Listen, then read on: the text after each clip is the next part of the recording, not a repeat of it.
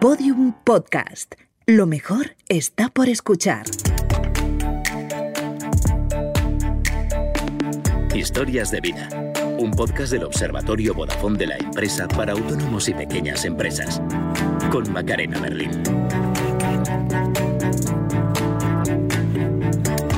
Muchos los negocios que en tiempos de pandemia han tenido que reinventarse. Es el caso de la empresa de Sandra Sauleda. Dedicándose a un sector como la hostelería, hicieron de la necesidad virtud y pusieron el foco en un razonamiento que de momento está consiguiendo que la empresa resista, que salga a flote.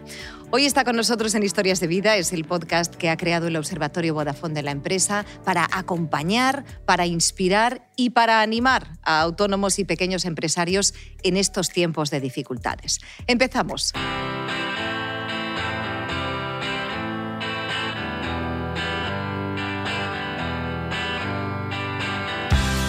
Sandra, lo primero, la pregunta más importante de todas, ¿cómo estás? Bien, bien, animada, animada. Lo que pasa que uh, hemos pasado días de mucha incertidumbre, de mucho miedo o, por la situación ¿no? y la, la, las dudas, pero... Las dudas, ¿no? No saber hasta qué hora puedes abrir, puedes cerrar, claro, en la hostelería... Saber la incertidumbre, hacer, la palabra no con la que empezabas. Podemos, sí. Exactamente, incertidumbre es la palabra que más nos, nos, nos, nos viene, ¿no? Porque que, que, con, con, muchos compañeros que hablamos muchísimo, porque esto sí, en estos tiempos nos hemos uh, cohesionado muchísimo. Qué bien, qué bien. Sí, suerte, mucha suerte.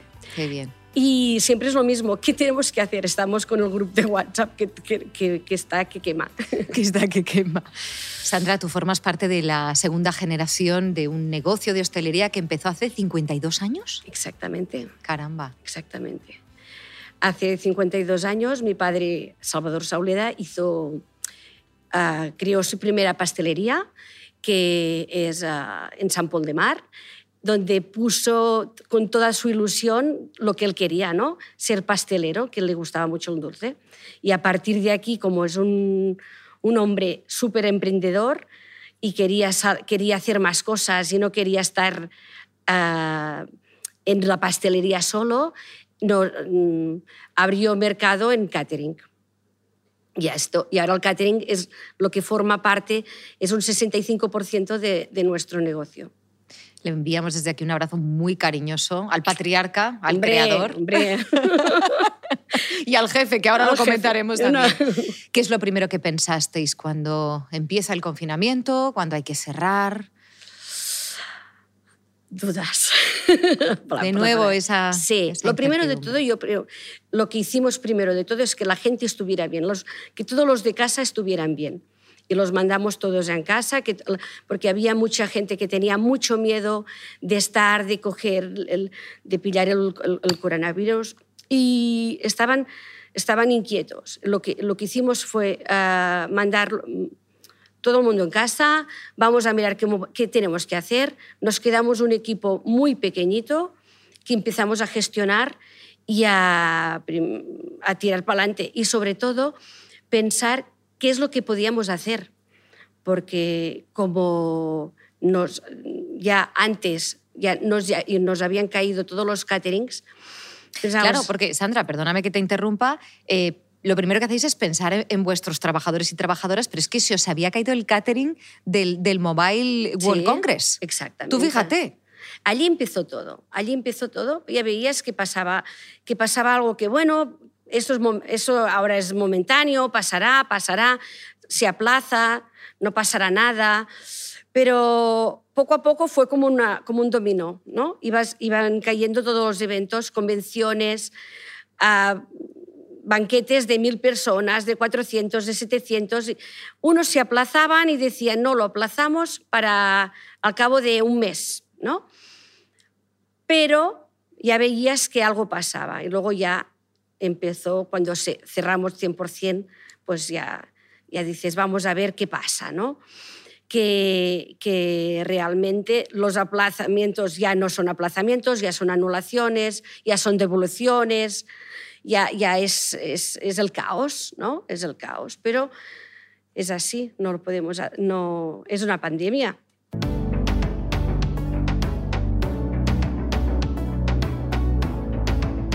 Una de las palabras que más se repiten cuando hablamos con nuestros invitados en Historias de Vida al referirnos de esta pandemia del coronavirus es miedo.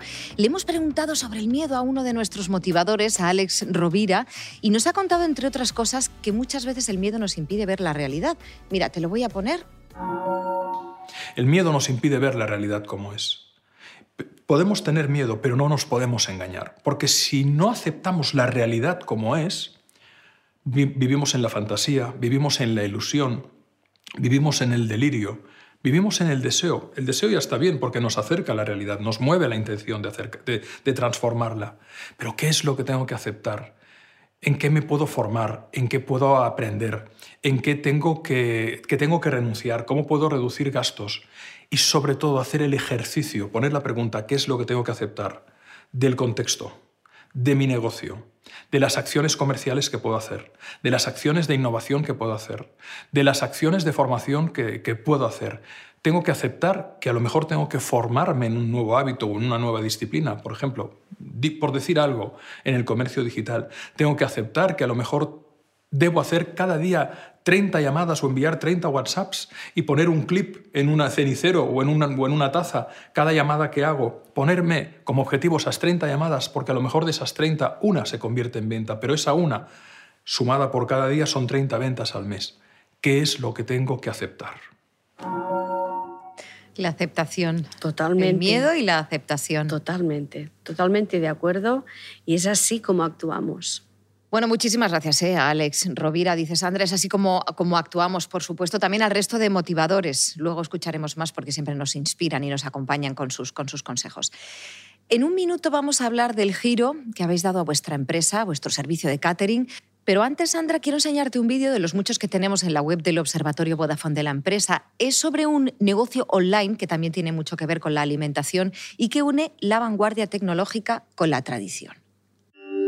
Soy Isabel Ortiz y en el 2010 empezamos a tener una idea junto a mi hermano Álvaro, eh, que era un proyecto en Internet relacionado con productores y artesanos de comida. Y en el 2011 lanzamos Mumumio.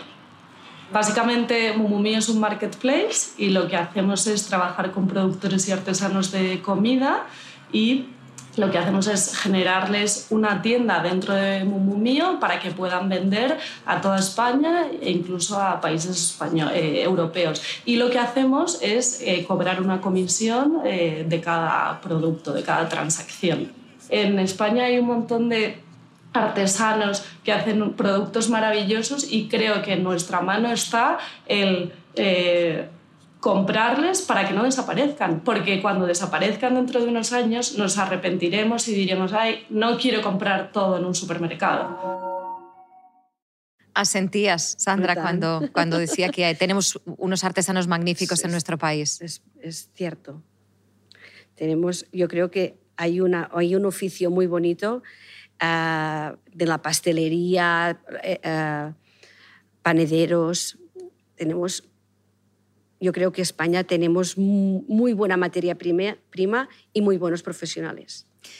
Os recuerdo que tenéis más vídeos, más consejos en la web del Observatorio Vodafone de la empresa. Estás escuchando las historias de vida de autónomos y pequeños negocios como el tuyo, con Macarena Berlín.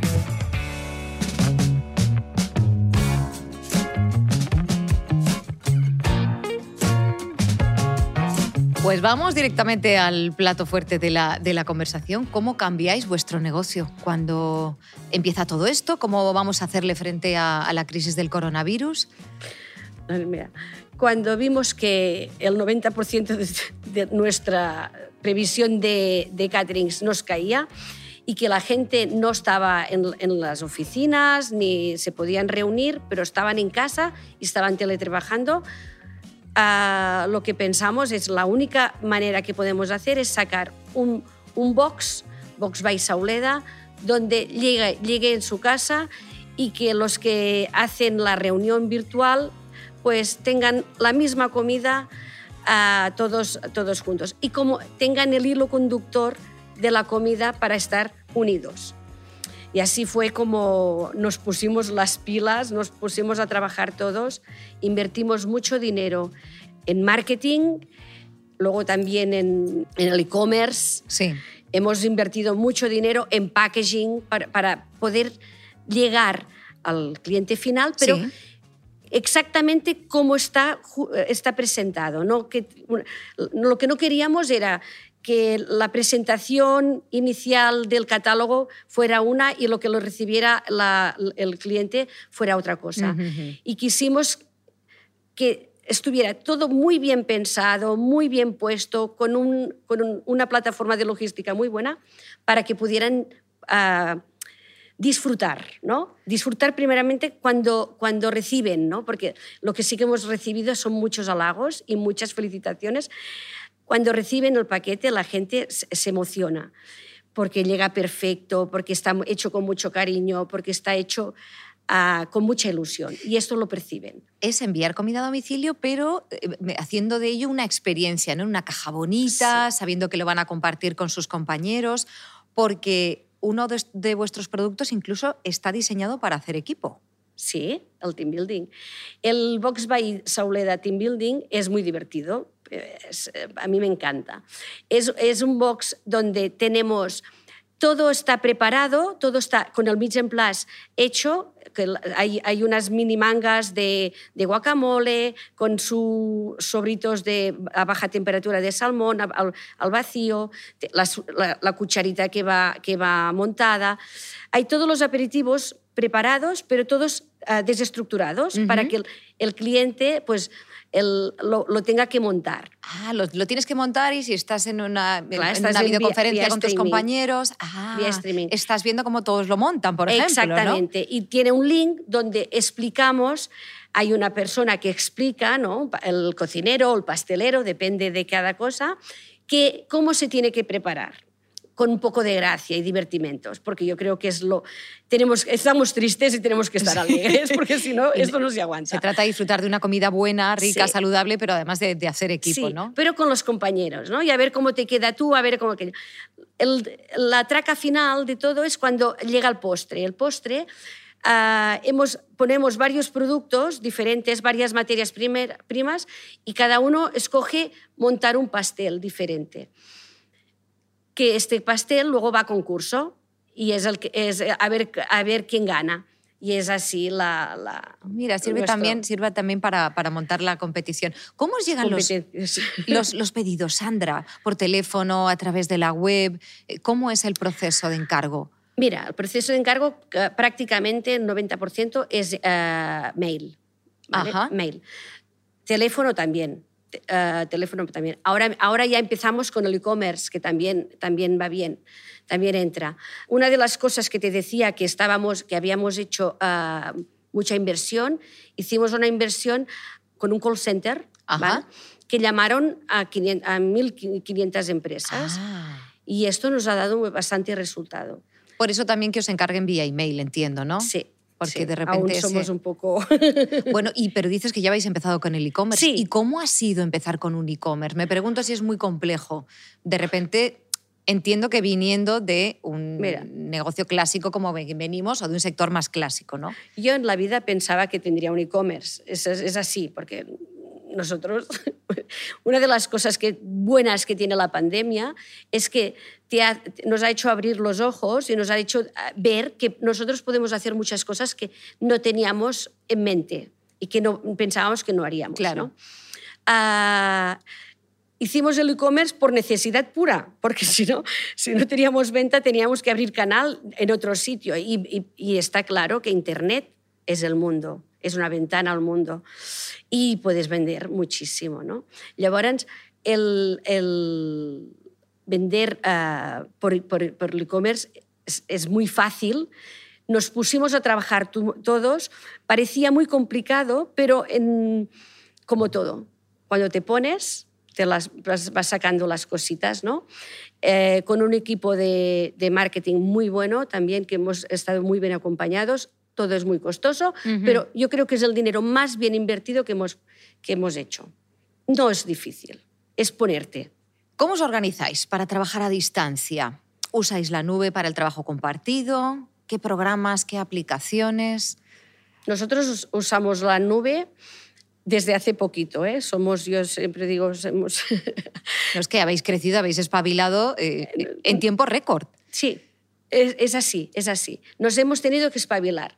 La nube, los drive, que eh, tenemos un programa que también lo pusimos en marcha antes de la pandemia, pero, con la pandemia nos pusimos las pilas, el, el Spoon Lab, que es un programa de, de gestión de food costs, que sabemos perfectamente qué nos cuesta cada cosa. Para nosotros esto es muy importante. Fíjate, ¿y antes cómo lo hacíais? antes esto lo haríais por teléfono Excel por todos los sitios y, y patinando. Fíjate, fíjate que esto también tiene, entiendo que tiene que sorprender mucho, ¿no? Como empresa, descubrir el músculo que tienes, como autónoma y como empresa. Brutal. Un músculo que no sabías ni que estaba. ¿Sabes esto que dicen de los abdominales? No, debajo hay abdominales. Pues Oye, y creo que utilizáis un programa específico, el ERP. Sí.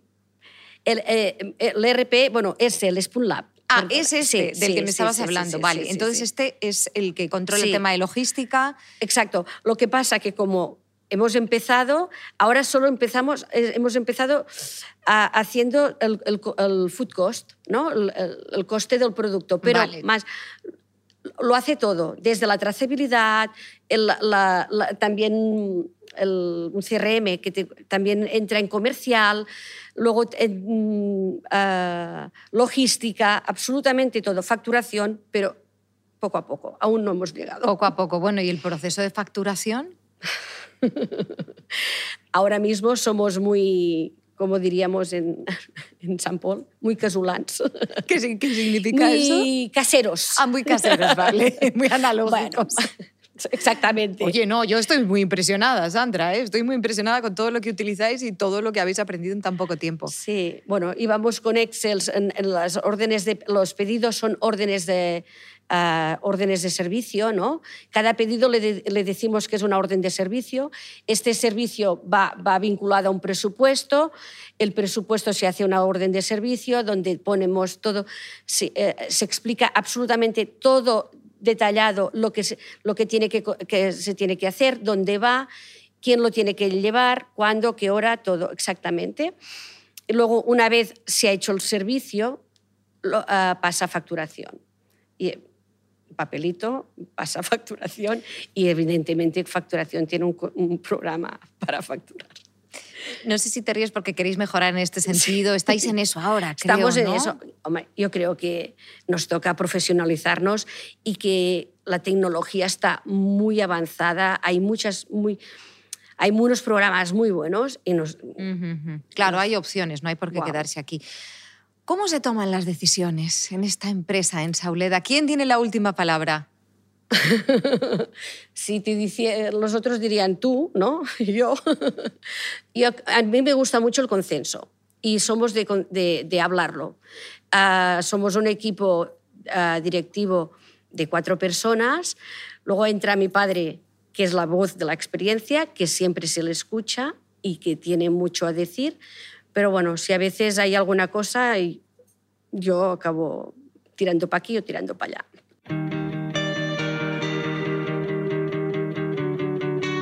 Yo acabo tirando para aquí o tirando para allá. Eso me encanta, eso dice mucho, dice mucho del liderazgo femenino. ¿eh? Tú estás al frente de esta empresa, de Sauleda. No sé si consideras que al ser mujer tienes una manera diferente de liderar la empresa, pero aprovechando tu visita y tu puesto, le hemos pedido a Marta Romo que nos hable precisamente de esto, del liderazgo femenino. A ver qué es lo que nos dice. Hace años las mujeres teníamos que adaptar nuestro comportamiento al, comportamiento mayoritario que era el de los hombres, ¿no? en el mundo de los negocios, en el mundo de, las empresas, porque eran mayoría. Pero hoy en día no tiene ningún sentido. Fijaos, el 80% de las decisiones de compra recaen sobre mujeres. Los hombres y las mujeres somos diferentes. Esto que parece una obviedad hay que grabárselo a fuego cuando hablamos de liderazgo. Si tienes un pequeño equipo, tienes que liderarles. Si tienes eh, nuevos clientes, tienes que liderarles. Incluso tienes que liderarte a ti misma. El liderazgo es una decisión y por tanto tienes que tomar esa decisión con plena conciencia de quién eres. ¿no? Y está claro que las mujeres hacemos las cosas de manera diferente. Tenemos, por ejemplo, un umbral del dolor diferente al de los hombres y esto hace que nos encante esforzarnos. Nos esforzamos muchísimo, lo damos todo. Nuestra manera de hacer las cosas también es diferente. Tenemos una mentalidad muy creativa y buscamos distintas maneras para hacer las cosas, distintos caminos para llegar a un objetivo. También en nosotras se dice que hay mucha humildad en nuestro estilo de liderazgo, en nuestra manera de hacer las cosas. Esto que es muy interesante también nos puede mm, venir en contra, puede convertirse en una dificultad en nuestro día a día. ¿Por qué?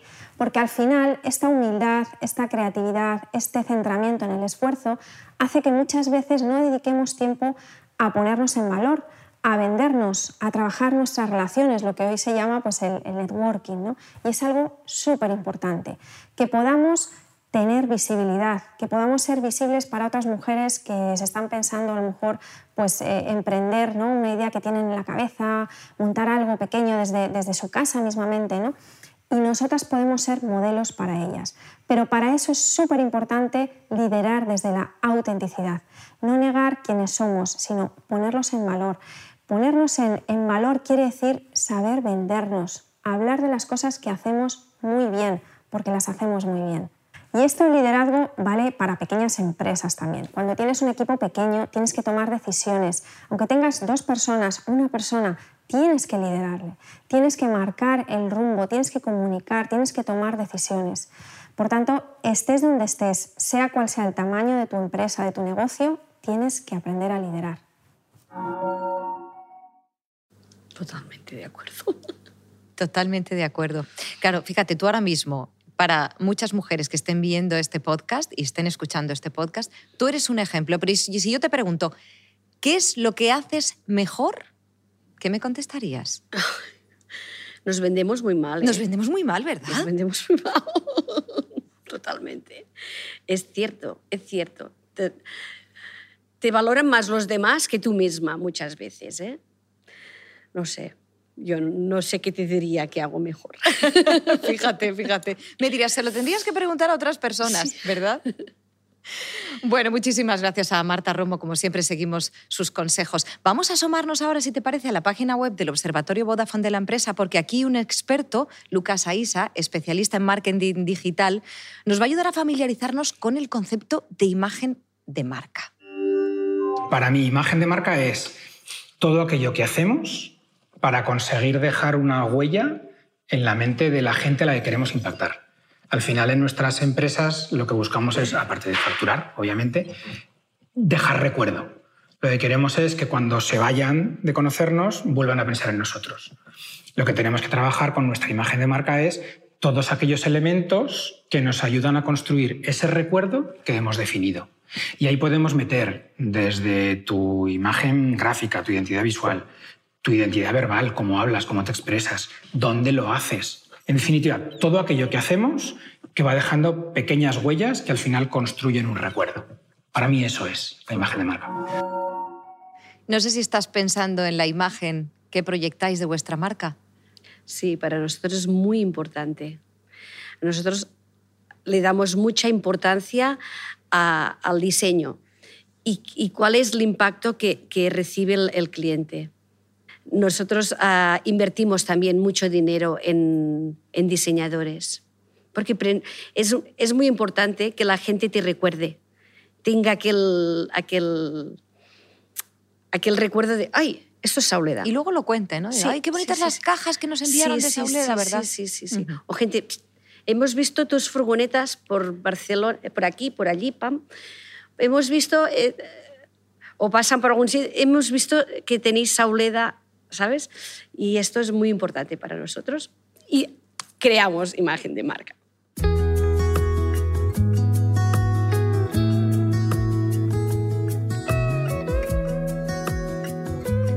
Sandra Sauleda, ¿cuál es el mejor consejo que te han dado? Ay, mira, uno que es muy importante es que disfrutes con lo que haces. Yo creo que este es el... Que todo lo que hagas, que disfrutes. Cuando no disfrutas, no tienes que, tienes que parar y pensar en cambiar. Y en diferentes etapas, yo creo que las, la, hay varios consejos que me han ido dando muy buenos, pero en cada etapa de, Sauleda, ¿no? de la trayectoria de, y de mi trayectoria profesional. Y ah, cuando en el momento, en 2007 me acuerdo muchísimo que una gran persona me dijo, Sandra, abre canal, abre canal. Y empezamos a abrir tiendas, porque si no, no, no salíamos, ¿no?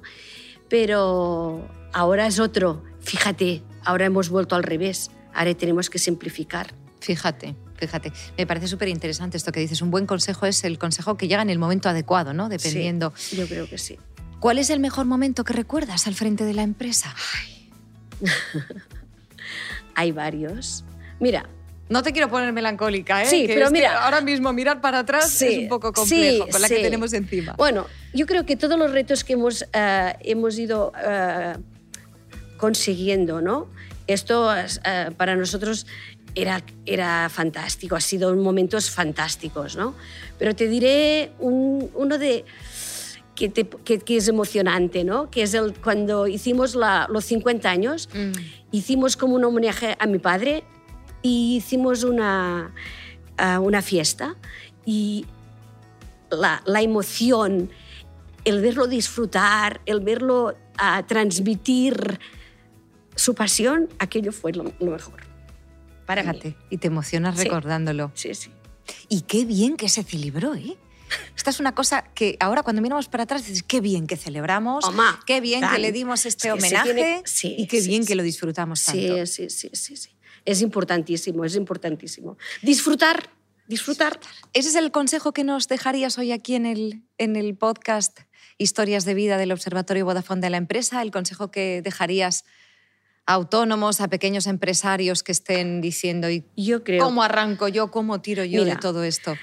uno es disfrutar, porque cuando haces una cosa, cuando disfrutas, esto funciona sí o sí. Y, no tener miedo, tirar, es, acción, acción, ¿no? Sobre todo cuando, cuando tienes ah, dificultades, ah, seguro que hay soluciones y hay caminos para, para salir adelante. Yo creo que mi consejo es no tener miedo a nada que ser, ser valiente.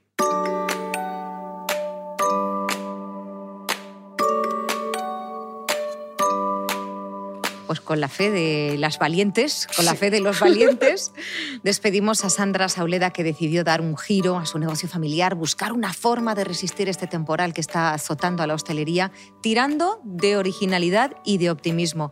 Sandra, muchísimas gracias por contarnos tu historia. Un placer, Macarena. De nuevo, un abrazo a tu padre, el fundador. Será y a vosotros, pequeños empresarios autónomos, recordaros que tenéis más historias en la web del Observatorio Vodafone de la empresa y también podcast, más episodios de este podcast de historias de vida, todo en nuestra web, observatoriovodafone.com. Hasta pronto. El Observatorio Vodafone de la empresa. Ayudamos a los autónomos y a las pequeñas empresas en sus retos digitales.